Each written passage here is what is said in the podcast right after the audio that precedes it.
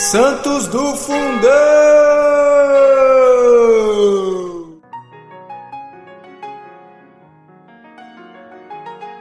Oi, pessoal! Hoje vamos falar sobre Santa Tomaide, mártir. Tomaide ou Tomaísa era de Alexandria.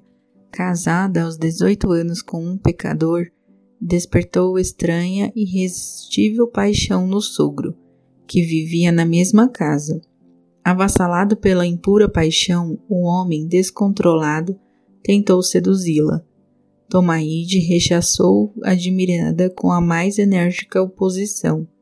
Fora de si, o homem, num gesto de desespero, puxando a espada, vibrou na nora tal golpe que disse que partiu o corpo em dois.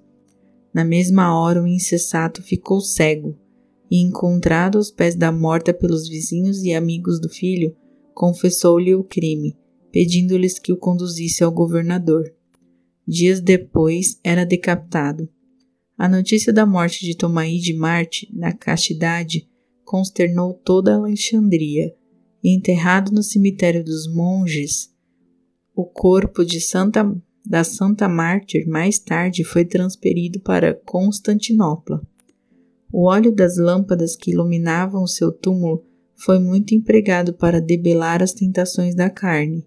Santa Tomaide deixou o mundo no ano de 476.